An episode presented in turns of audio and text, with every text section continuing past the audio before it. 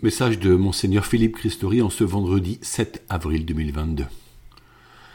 Les actes des apôtres parlent de la première euh, communauté des disciples de Jésus. Elle ne s'appelait pas encore chrétienne puisque cette dénomination vient de chrétien, appellation qui apparaît plus tard à Antioche. Quoi qu'il en soit, ces disciples priaient et partageaient du temps, vivaient ensemble en mettant leurs biens en commun, s'occupaient les uns des autres avec grande solidarité. Nul ne manquait de rien, car ils veillaient les uns sur les autres. Former une communauté nécessite un ou des lieux, du temps en commun et un choix personnel. La question qui se pose pour nos paroisses est d'envisager ces lieux. Le premier lieu n'est-il pas l'église du village où est célébrée la messe? Ou est-ce une maison paroissiale où l'on se retrouve? Est-ce nos maisons où l'on peut vivre des fraternité de maison à l'écoute de la parole. Est-ce d'autres lieux spirituels où l'on va occasionnellement comme une abbaye ou un centre spirituel? La communauté des croyants ne peut se passer de lieux, elle doit identifier ceux où se rassembler, bien les aménager et les équiper afin que l'on s'y retrouve avec enthousiasme. Néanmoins, l'expérience montre que ces lieux ne peuvent satisfaire la vie communautaire si les fidèles ne prennent pas du temps ensemble. Quel temps alors partager? Devons-nous créer des rencontres avant et après la messe dominicale? Cela serait-il mieux en semaine, en soirée ou les samedis? Ou encore peut-on vivre ensemble des semaines de session ou de vacances? Cela aussi doit être discerné car les disponibilités varient selon les contextes. Une autre question se pose. Reconnaissons-nous que les lieux et les temps ne sont pas suffisants pour créer une authentique communauté si notre participation à la vie commune n'est pas la vraie priorité du cœur et de notre foi. Certaines personnes nous disent ne pas avoir le temps de se retrouver. Or, sauf raison impérieuse, l'être humain a le temps pour ce qui lui est essentiel. L'amateur de vélo trouvera des, les heures pour rouler, le passionné de, des jeux vidéo pourra être sur sa console. Est-ce ainsi essentiel de constituer une communauté ecclésiale et de vivre en communion? Les faits indiquent que pour une majorité de catholiques, il n'en va pas ainsi. Les fidèles pratiquent le dimanche, plus ou moins, mais n'engagent ni leur temps ni leur volonté pour être les bâtisseurs de la communauté. Leur priorité est donc ailleurs. Quelle place avons-nous pour nos frères et sœurs en Christ?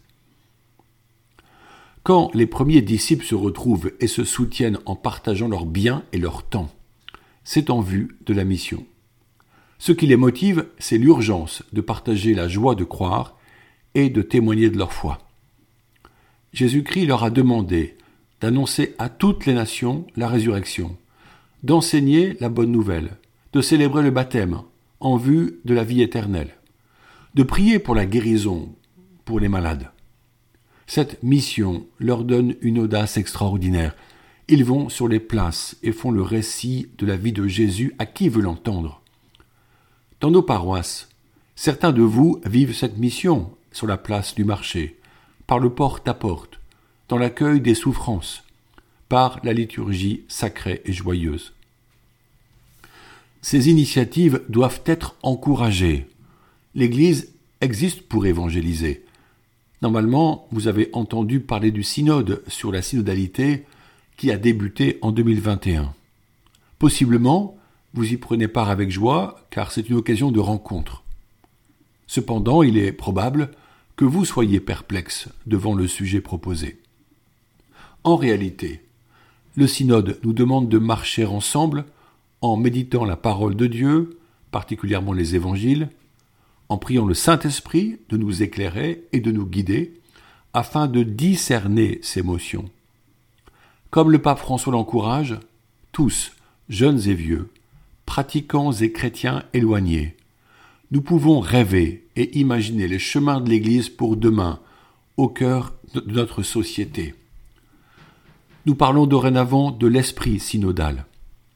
Vos contributions sont actuellement réceptionnées en ligne sur le site diocésain et l'équipe synodale discernera comment rédiger un document synthétique qui sera transmis au niveau national. Dans certaines paroisses, plus de 15 équipes se sont constituées, y compris avec des enfants et des lycéens. Mais après cette étape, serait-ce la fin du synode? En réalité, le travail de l'Église continuera jusqu'en 2023. Mais dans notre diocèse, le synode dévoile un art de vivre en Église, pour que chaque fidèle s'exprime pour envisager les chemins d'une pastorale missionnaire. La marche synodale ne s'interrompra pas, puisque ce que nous apprenons ensemble nous portera au long des années. En entreprise, la doctrine sociale de l'Église parle de la subsidiarité, c'est-à-dire permettre à tout collaborateur d'apporter ses compétences pour le projet commun avec la liberté de les mettre en œuvre. Ainsi peut-il en être dans l'Église, dans nos mouvements et associations, au sein des paroisses. Seuls les projets missionnaires apporteront l'énergie pour se retrouver en communauté, pour vivre joyeusement la foi, pour être accueillants pour les recommençants. Toute association catholique tiède dans l'affirmation de la foi sombre dans l'oubli et disparaît. La mission, c'est le sel. Et si le sel s'affadit, dit Jésus, on le jettera dehors et les gens le piétineront. Je souhaite que cet élan synodal continue, que tous y prennent part. Pensons aux apôtres qui sont partis dans toutes les directions, qui ont imaginé des prédications et des catéchèses, qui ont mis en place des communautés avec des anciens à leur tête, qui mettaient tout en commun pour que les nations païennes connaissent le saint nom de Jésus. Nous sommes proches de Pâques, et donc des baptêmes des catéchumènes. J'avais la joie de les enseigner en visioconférence depuis quelques mois et nous continuerons jusque l'été. Leur présence nous dit la soif du Christ, la joie de faire sa rencontre, la puissance de la parole qui transforme leur vie courante. D'autres personnes attendent un signe pour franchir le seuil de l'Église. Quelle communauté leur ouvrira la porte? Quelle vie fraternelle leur donnera de rencontrer des frères et des sœurs? Voici un ensemble de questions et de projets que nos équipes synodales peuvent méditer ensemble afin de concrétiser ensuite quelques solutions. Vous recevez ce message alors que les évêques achèvent leur assemblée plénière de Lourdes. Ce dimanche sera célébrée la fête des rameaux, l'entrée triomphale de Jésus à Jérusalem, merveilleusement illustrée dans la statuaire du Tour du cœur de Chartres, maintenant restaurée. Nous serons associés à la joie du peuple qui reconnaît en Jésus son Messie et son Sauveur, doux et humble de cœur. Mais nous entendrons le récit de la Passion qui ouvre au drame du sacrifice de Jésus. Vivons ces jours avec sérieux, et continuons à demander la paix en Ukraine et partout où, ce n'est pas le cas. En ces jours, je vous propose de prendre la belle prière d'abandon entre les mains du Père des cieux, composée par Charles de Foucault, ermite dans le Hogar algérien, qui nous est donné comme figure de sainteté. Mon Père, je m'abandonne à toi. Fais de moi ce qu'il te plaira. Quoi que tu fasses de moi, je te remercie.